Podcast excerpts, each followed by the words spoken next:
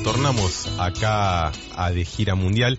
Me acompaña ahora, nos acompaña Amanda Barrenengoa, ¿sí? Eh, ya es la segunda vez que viene para hablar otra de lo mismo que es Brasil, pero en esta ocasión, bueno, sobre la victoria de Lula que finalmente se dio, algo que un poco se vaticinaba, otro tanto no, eh, pero bueno, no importa, ahora hay que ver qué pasa.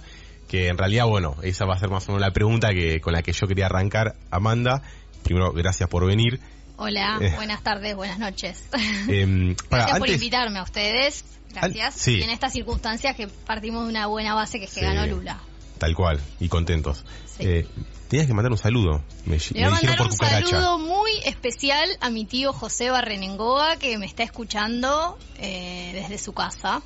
Así que un saludo muy especial a, a un inspirador de estos temas también. Buenísimo. Saludos de nuestra parte también, Obvio. obviamente. O- José, y aparte, grande. con el aditivo está escuchando por dial, o sea, directamente por el objeto radio y no... Está escuchando en una radio, de verdad, en un objeto radio que no hay que perderlo, Me lo imagino sentado en la silla, en la cocina o en el sillón. tomando mate. Exa- esa es la situación que me imagino. Así que bueno, le mandamos un abrazo grande eh, acá de Gira Mundial. Y que nos siga escuchando ya también los Sí. otros programas, por favor. Cita obligada Igual los sabe- sabemos que es un poco tarde, pero bueno, para irse a dormir o, o no. Capaz que trasnocha. No, en vez de mirar Para acompañar la tele, cena. noticiero, no, Perfecto. Bien, muy buen perfecto. Ah, sí, es verdad, hay gente que lo escucha cocinando, Claro. algunos más jugados cenando. Y capaz que, bueno, si, si sos muy responsable y te vas tempranito a dormir, lo escuchás cuando empezás a cenar a las 8 Si no, nos pueden seguir en Spotify, que También. queda guardado buena parte del programa. Y lo viralizamos por todo lado igual, así que... Pero bueno, Amanda, la primera pregunta, respecto ya nos metemos de lleno al tema Brasil.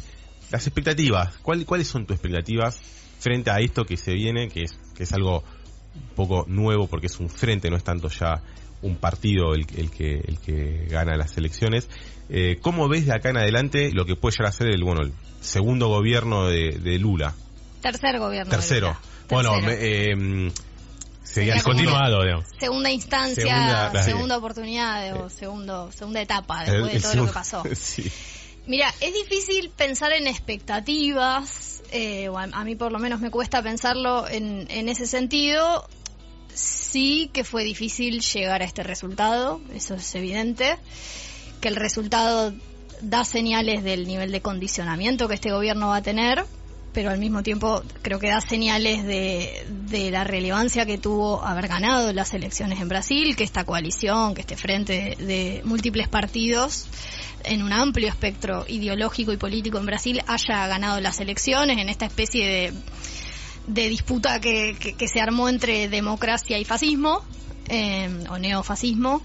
Eh, y la expectativa tiene que ver en realidad con cómo se pueden sortear estas condiciones que sin duda son bastante adversas, pero que bueno, que de la mano del liderazgo de Lula, eh, si tenemos en cuenta la historia de un país como Brasil, la historia reciente de Brasil, lo que los propios gobiernos del PT hicieron previamente y las dificultades que, que tuvieron, bueno, las expectativas son de un escenario de disputa, pero en un contexto diferente al 2003, que fue el primero de enero, el año en el que por primera vez eh, Lula y el PT asume la presidencia en Brasil. Entonces las expectativas son, de, diría, de disputa por el condicionamiento, por la heterogeneidad de fuerzas que hoy están o, que van a asumir próximamente en enero la presidencia, pero al mismo tiempo de esperanza, eh, en el sentido de que al menos hay un fin al... Se terminó el gobierno de Bolsonaro, se pudo haber reelegido Bolsonaro, digo, para pensar en Estuvo el vaso cerca. medio lleno. Perdón Estuvo cerca, digo. estuvo muy cerca, estuvo mucho más cerca de lo que eh, se creía. Y al mismo tiempo de esperanza en el sentido de que también es un momento para revertir todo lo que ocurrió del 2016 en adelante. Es un momento como para hacerlo dialogar con lo que venía pasando en Brasil desde el 2016 como un momento síntesis con el golpe parlamentario a Dilma, pero ya previamente empezó una crisis 2014-2015 y hay que ver los correlatos que eso, o las huellas que eso deja casi que en términos estructurales, cómo se modificó la sociedad brasileña, el Estado brasileño, las instituciones, el sistema de partidos, la economía. Creo que todo eso es algo de lo que se va a empezar a hablar ahora.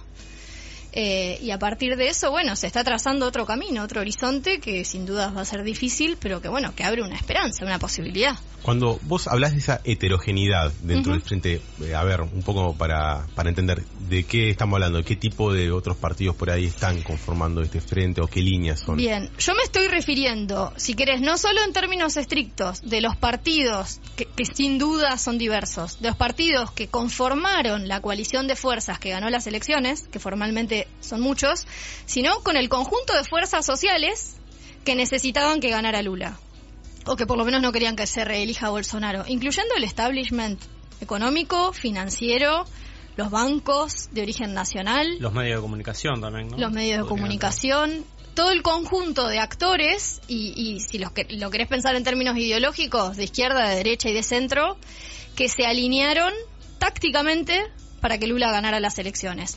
Un escenario muy similar, a mí me gusta compararlo, eh, en primer lugar, porque es el periodo que yo estudié, entonces es como un poco lo que más conozco y me, me animo a hablar un poco más suelta, pero además porque creo que vale la pena pensar ciertas similitudes con el escenario de 2002, después de dos periodos de gobierno de Fernando Enrique Cardoso. Eh, también hubo un conjunto de fuerzas, y si lo pienso en términos de las clases dominantes brasileñas o de las burguesías, también hubo un conjunto de actores que necesitaban que efectivamente esta coalición de gobierno, con Lula encabezando, pero una coalición de gobierno, ganara las elecciones, para que no se reeligiera Bolsonaro en este caso. Eh, ¿Por, por qué pensás que lo necesitaban? ¿A- ¿O a qué te referís? Lo necesitaban porque sus, sus propias condiciones de acumulación no estaban siendo garantizadas a partir de las políticas de Bolsonaro. Las Claro. políticas de Bolsonaro, las políticas económicas de Pablo Guedes como ministro de Economía. Bien. Eh, siempre cuando pensamos en una alianza de gobierno, y, hasta si lo pensamos en términos de hegemonía, siempre hay, hay grupos que se prevalecen por sobre otros. Estaba a las claras que el gobierno de Bolsonaro estaba beneficiando a ciertos grupos por sobre otros. Eso Claro. pasa en cualquier alianza de gobierno. Entonces, si una política económica prioriza la- las condiciones de acumulación de rentabilidad para el capital financiero transnacional, eso genera consecuencias para la Federación de Industrias de San Pablo, Claro. que ideológicamente en 2014, del 2014 al 2016 reorientaron sus apoyos para volverse en contra de- del PT, pero que ahora necesitaban que el PT vuelva. Claro. claro. Porque sus condiciones de acumulación no estaban garantizadas, sobre todo lo, sobre todo los grupos industriales. Las políticas económicas del gobierno de Bolsonaro, con sus contradicciones, no es posible hablar de una política o, o de que, se haya sostenido en el tiempo. El, el Ministerio de Economía o la figura de Paulo Guedes es una figura muy visiblemente asociada, para decirlo fácilmente, con las políticas neoliberales, la- o sea, llevar adelante un ajuste, privatizaciones, lo que ya conocemos, y condiciones de acumulación para el capital transnacional o para grupos extranjeros, pero eso no fue con, no fue sin costos dentro de la propia alianza de gobierno, porque Bolsonaro gobernaba con sectores militares que tienen una concepción tal vez más pragmática, entonces que no estaban dispuestos a que sea tan radical ese cambio. Claro. Eh, eso generó contradicciones, porque en el equipo económico de Guedes también había eh, representantes de los militares, del ala militar del gobierno de Bolsonaro. Eso no fue lineal, pero sí quedaba claro y quedó más claro a medida que se acercaba eh, la segunda vuelta, las, la- las elecciones del domingo 27, quedaba más claro cada vez más con el posicionamiento de sectores de las burguesías industriales que necesitaban, entre comillas, pero sí, necesitaban que, que ganara Lula. Claro. Claro. Y que eso va a ser una disputa a futuro. Sí, supuesto, claro, ¿no? en un momento van a tener que devolver el favor.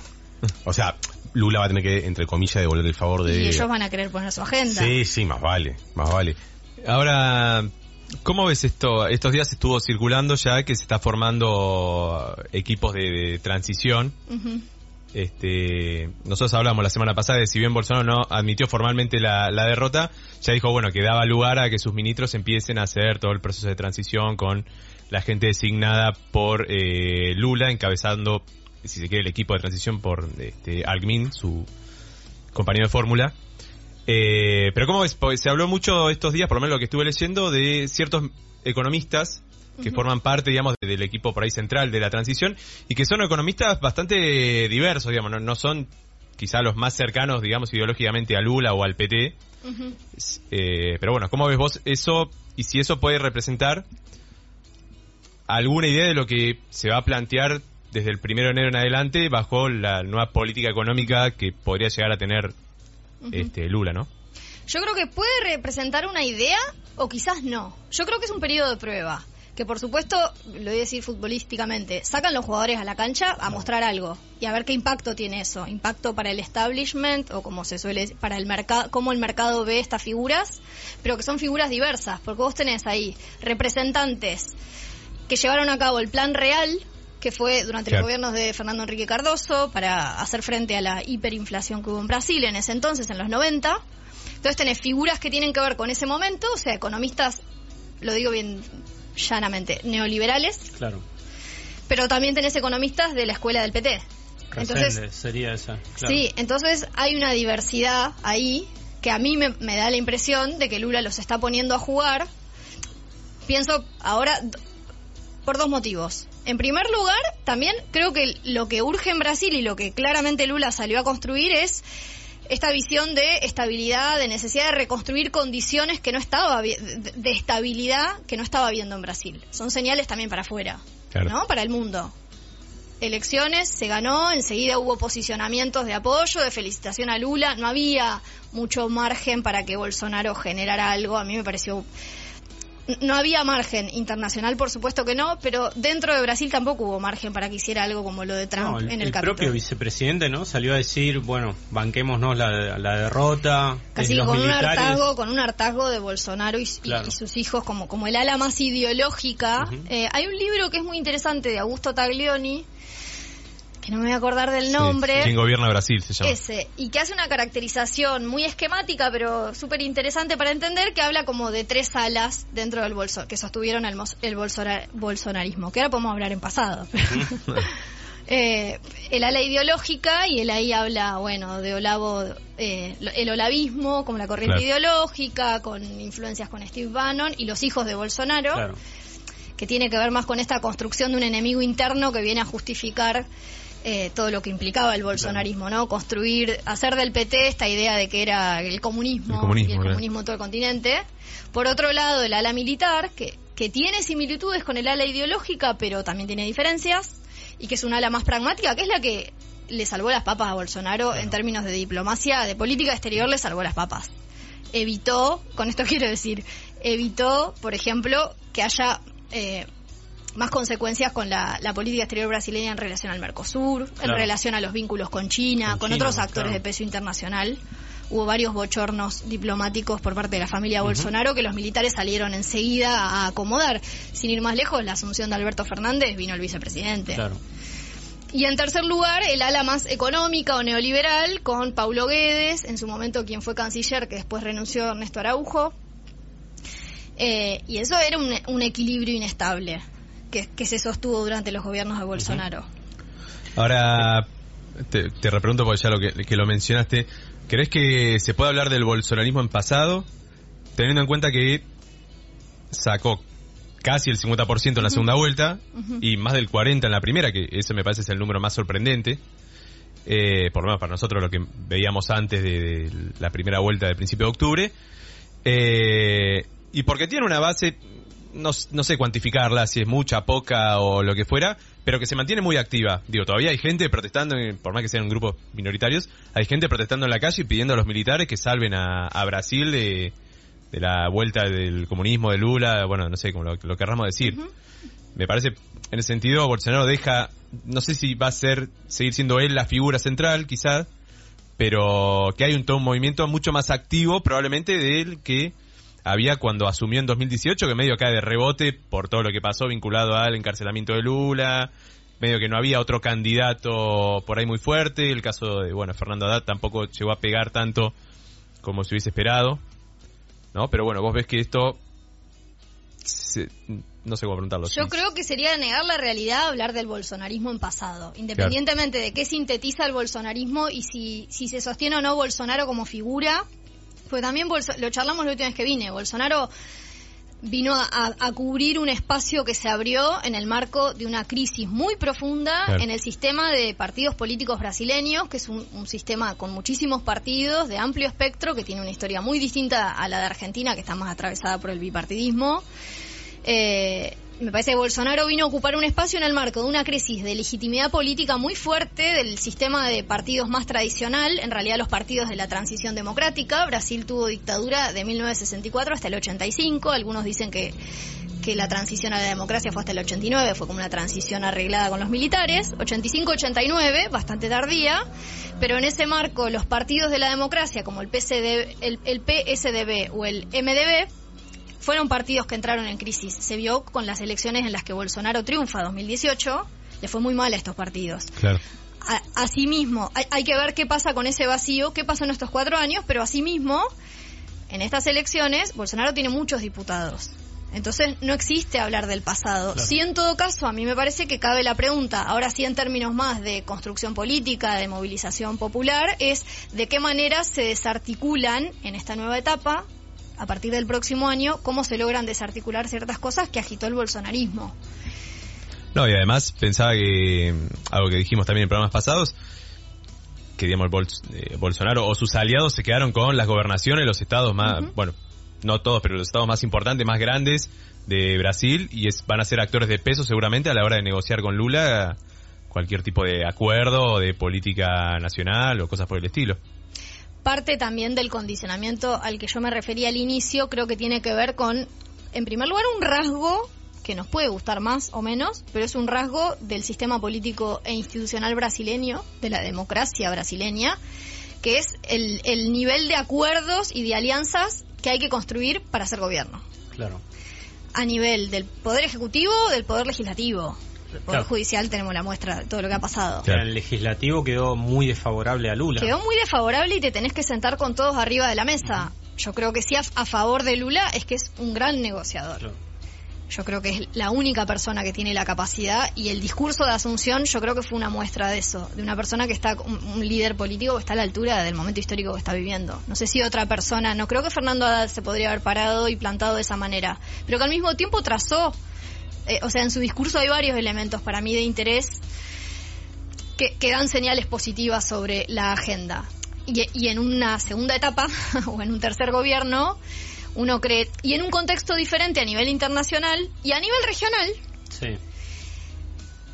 quiero ser optimista con que quizás, bueno, el, re, el, retorno es un retorno condicionado, pero también es un retorno de una fuerza política que ya fue gobierno, que fue gobierno que fue sacado del gobierno y en el caso de Lula una persona, él lo dijo, lo quisieron enterrar y acá estaba reviviendo. Y regionalmente a mí me parece interesante que esté Lula porque creo que puede traccionar a todos estos gobiernos, podemos decir, progresistas, algo tímidos, pero digo, una figura de Lula puede, puede llevarlos, arrastrarlos a un lugar más interesante, por lo menos para nuestra visión, ¿no? Ni hablar. Yo creo que ese es otro elemento de, de optimismo, de esperanza, pensar cómo se tracciona el escenario regional latinoamericano, ni siquiera solo sudamericano, sobre todo por lo que viene pasando, lo mal que venimos uh -huh. en términos de lo que está pasando en, la, en, el Mercosur, de cómo se desaceleró la UNASUR, de las posibles alianzas con otros presidentes, inclusive claro. con México, de la posibilidad de reactivar la CELAC, reactivar, que Brasil vuelva a la CELAC, claro. el Brasil de Bolsonaro se fue de la CELAC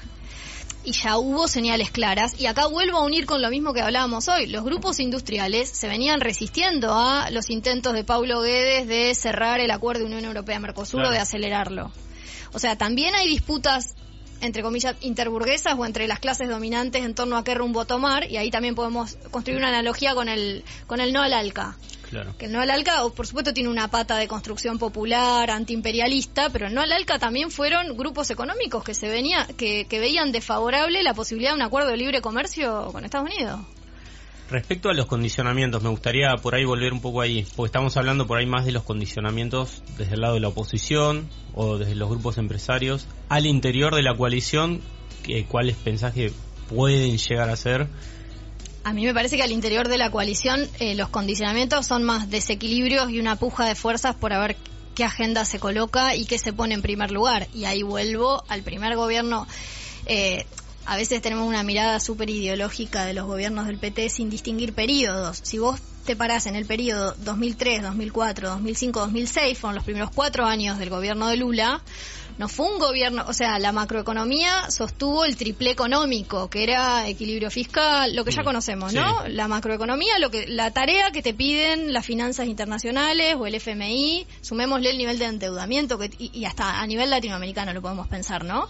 Siempre hay que cumplir la tarea de condiciones macroeconómicas de estabilidad, crecimiento, achicamiento del gasto público. Ahora, el primer gobierno de Lula sostuvo esas condiciones y una manera de verlo reflejado eran las figuras que tenía a cargo del Banco Central, el ministro de Economía. Recién a partir del 2006-2007 se puede ver un despegue neodesarrollista o más industrialista o de mayor claridad en torno a políticas públicas Claro. que a partir de instrumentos y, a partir de la reactivación que eso generó, bueno, distribución del ingreso, em, políticas industriales, eh, ni hablar el, el Banco Nacional de Desarrollo Económico y Social. Son todas áreas que hoy están en una situación crítica. Claro. El BNDS, y, y por eso los industriales le venían pidiendo a Bolsonaro, o sea, hasta lo- lo- los posicionamientos públicos de los representantes de las industrias, que está- no estamos diciendo la izquierda brasileña, los representantes industriales, tanto de la Confederación Nacional de la Industria como los de San Pablo, venían pidiendo condiciones para créditos, mayor eh, dinamismo del mercado interno. Eh, me parece que eso sí puede generar un reacomodamiento que las propias clases dominantes están esperando a la par mucho más importante o igual de importante que esto, de la reactivación. Y que eso sí se ve estos días con la transición de, por ejemplo, enseguida recuperar el Bolsa Familia, que ahora Claro. se llamaba Plan Auxilio o algo así, Sí, sí, eh, sí, reactivar el sistema único de salud, hay un conjunto de cosas que están buscando rápidamente activarlas. E inclusive sin asumir el gobierno se dice que Lula ya va a empezar a participar de instancias internacionales. También como se abre la ventana de recuperación del rol que Brasil tuvo durante los gobiernos del PT en términos de política exterior. Que eso se vio mucho en las felicitaciones, ¿no? Como- bueno, además de Alberto que viajó regionalmente, pero no sé, Macron enseguida saludándolo. el eh, propio Biden. Biden, eh, digamos, jugadores de peso que enseguida eh, salieron a felicitarlo. A mí me llama la atención eh, todo el capital internacional que desperdició, capital político internacional que desperdició Bolsonaro, porque Brasil era una potencia a punto de estallar cuando Completamente. el- Completamente. el Es que yo creo que es una vergüenza para los propios diplomáticos. Brasil Sí. tiene una, una vasta y larga tradición de, de política exterior autónoma, con principios como la autonomía. Autonomía por diversificación fue como la marca de época de la política exterior lulista, pero autonomía por distintos caminos, no siempre por diversificación. Universalismo, aprovechamiento de las condiciones de multipolarismo, cooperación sur-sur, eh, fue la- política más activa pero más allá de los sectores no autonomistas o, autonomi o americanistas dentro del Itamaraty, era una vergüenza lo que estaba pasando durante el bolsonarismo. La política exterior de Bolsonaro de absoluta desconexión con la región latinoamericana. O sea, eso tiene efectos concretos. Sí, sí, no, no te... no- eh, hablando un poco de la rea- realpolitik, que yo con Cipri venía diciendo un par de cosas, eh, haciendo chistes, mofándonos de alguna situación, eh, es, es como... Yo le critico esta falta de realpolitik a la socialdemocracia europea. La- le pasó lo mismo a Bolsonaro, que es algo que él critica incluso al, al socialdemocracia, la socialdemocracia europea. O sea, te pasó lo mismo, hermano, respecto a la política internacional, ¿no? Eh, Y después se quedó sin aliados, porque en cuanto uno. Trump perdió las elecciones, Sí. se quedó pedaleando en el aire. 0-0, eh, tal cual. Bueno, uy, yo estoy de de espalda al, al reloj y no me di cuenta que ya estamos ahí en horario para ir a una breve cortinita y bueno, retornamos ya con el final de la entrevista a Amanda y bueno, los esperamos, así que manténganse en sintonía. Espacio publicitario.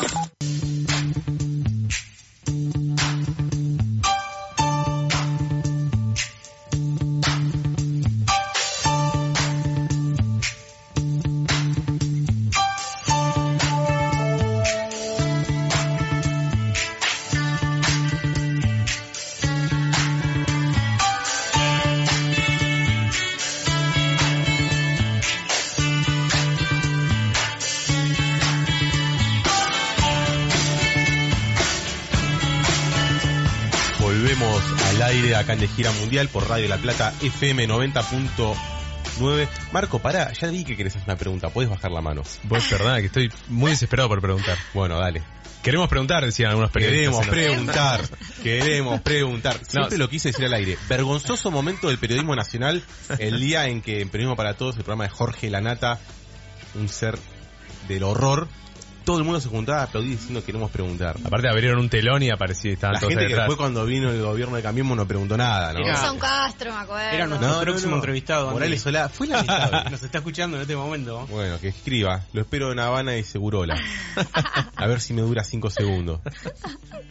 No, ¿sabes que me quedé pensando con lo que estábamos charlando recién con Amanda? Eh, por ejemplo, un tema del que vamos a hablar más adelante en el programa, que es la COP que se está realizando en Egipto. Lula fue invitado, por ejemplo, ¿no? También marcando un cambio con lo que fue la política de Bolsonaro vinculado al, bueno, las cuestiones sobre el cambio climático o la toma de medidas en este sentido. Bueno, ni hablar sus entredichos, por ejemplo, con Macron vinculado a la, explotación y a la, deforestación en Amazonas y, todo tipo de cuestiones.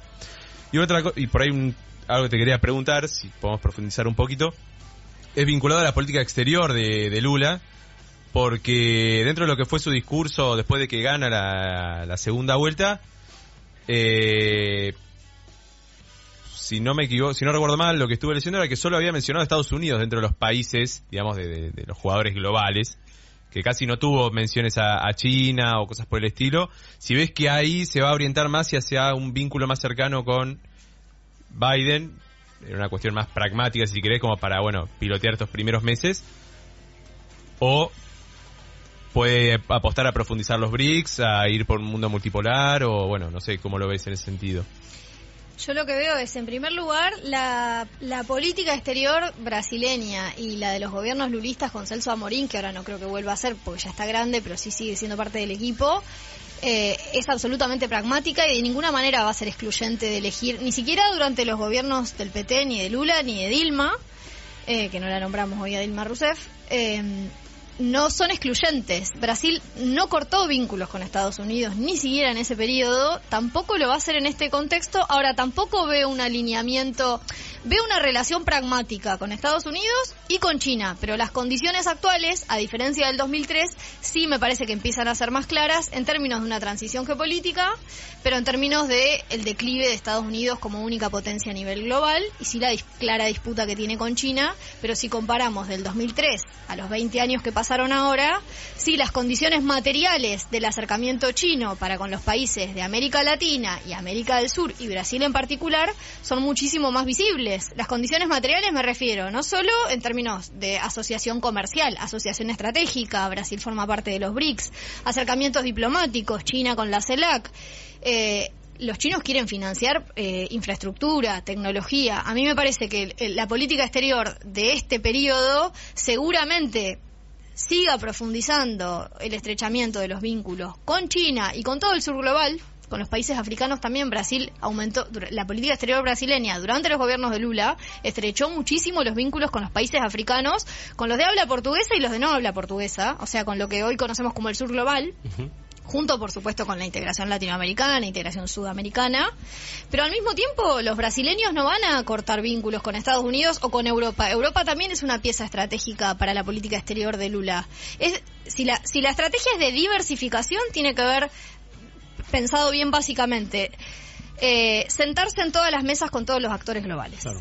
Brasil no es un país y mucho menos va a dar el mensaje de no sentarse. Justamente el pragmatismo de la política exterior brasileña fue lo que generó conflictos internos a la hora de definir el rumbo que los proyectos de integración latinoamericana tenían en ese momento y las fuertes discusiones con quizás lo que sí era más claro como socialismo del siglo XXI, los países como Venezuela, Bolivia o, o- o del ALBA. Brasil nunca construyó un socialismo del siglo XXI, ni siquiera a nivel regional.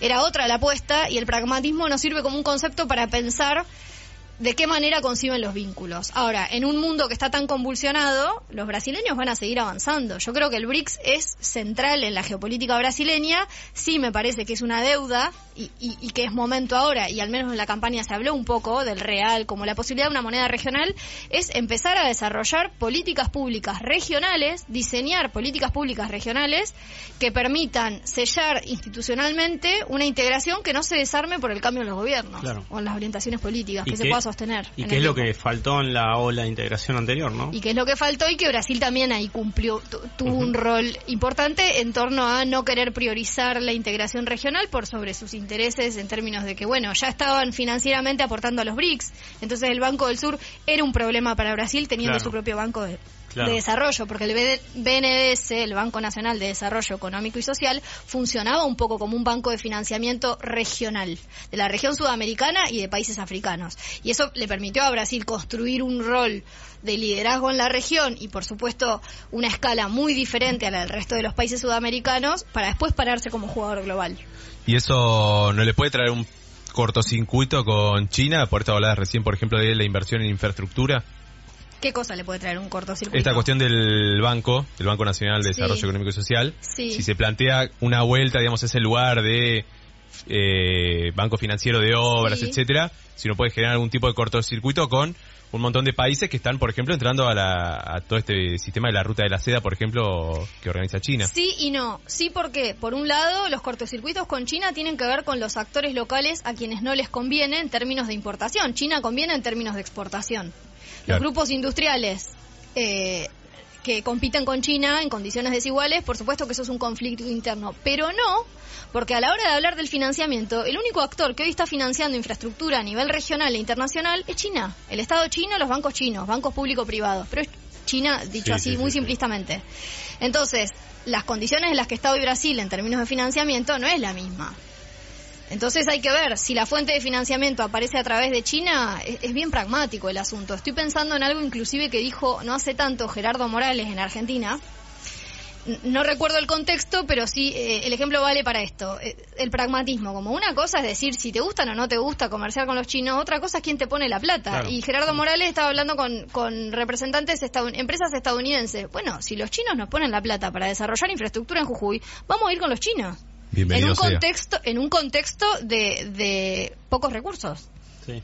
Sí, había recibido una crítica, me parece, por parte de alguien del PRO y salió a decir eso, es verdad, es verdad. Tampoco creo que en la realidad concreta sea o unos o los otros. No, es ambos. Es bastante en más realidad, el complejo. que tiene el capital, si estás en ese sistema, ¿no? En el que eh, ponderan las inversiones. Y que eso sí sigue siendo una desventaja para nuestra región, para nuestros estados, en la medida en la cual nosotros no tengamos una estrategia o, o- o por lo menos una base o un diseño de políticas públicas regionales a partir de la cual comercializar o, o establecer vínculos con China o con el actor que sea, eh, es mucho más difícil porque Sí, sí, sí. China tiene sus objetivos. Quizás lo que sí está faltando por parte de las clases dirigentes regionales o locales es, bueno, ¿desde qué proyecto vamos a tener un vínculo estratégico con China? Nombraste a Dilma, que para mí es una figura poco reivindicada, por lo menos sí. de acá, no sé, al Casi, interior sin- de... casi ni nombrada. ¿Quién es poco Dilma? nombrada. No, Eh, no. Y para chiste, mí hay chiste. que hay que levantar más la bandera de Dilma Rousseff. No sé, eh, no vi nada al respecto, pero no sé si sabes si va puede llegar a tener lugar en este gobierno. La o... verdad que no lo sé, es una muy buena pregunta. No lo sé, pero sí eh, pensaría también, que, supongo que alguna manera de reivindicarla. Creo que Dilma quedó, entre comillas, mal vista porque le tocó la peor parte. A Dilma Sí, le tocó duda. el ajuste y le tocó el inicio de la conflictividad, de una crisis política e institucional dentro de Brasil. Durante sus, o sea, ella gana las elecciones, ¿se acuerdan? Súper apretadas, y ahí arranca la crisis y la debacle. Entonces le tocó la peor parte, sin dudas, bueno, a Lula también, ¿no? Obviamente. Después a Lula también le tocó una parte muy jodida. Eh, pero le tocó el avance y la ofensiva de los grupos que terminaron destituyéndola a ella Claro. y en realidad el, el objetivo, que, que queda muy claro ahora con, con el diario del lunes, que era frenar el proyecto político del PT y que lo lograron durante ciertos años. Ujú. Claro. Bien, Amanda, vamos cerrando la entrevista que ya tenemos que ir en breve a la tanda porque tenemos también otra entrevista. Viste que los tiempos de la tiempos tiranos. tiranos, esa es la frase. No, no está tan mal. Pero Siempre se puede volver. Tuvimos un, la, la doble de viniste estuviste un montón. La otra vuelta te habías quedado, creo que. Sí, me quedé, me un quedé hace un bloque. Estás sí, sí. invitado, obvio, si querés, pero bueno, eso queda a tu criterio. Eh, pero bueno, vamos, si les parece, a esta cortina. Muy agradecidos por tenerte acá, por haber compartido este espacio y este tiempito con nosotros. Al Ya- contrario, gracias a ustedes por invitarme. No, no, no hay porque una, una amiga de la casa como tantos otros que, que han pasado por el piso. Eh, bueno, un abrazo grande y gente, nos vemos en breve. en- ¿A dónde te vas, Andy? Pensé te estaba despidiendo. No, ahora me tiro el edificio y hago parapente. Los espero en el suelo.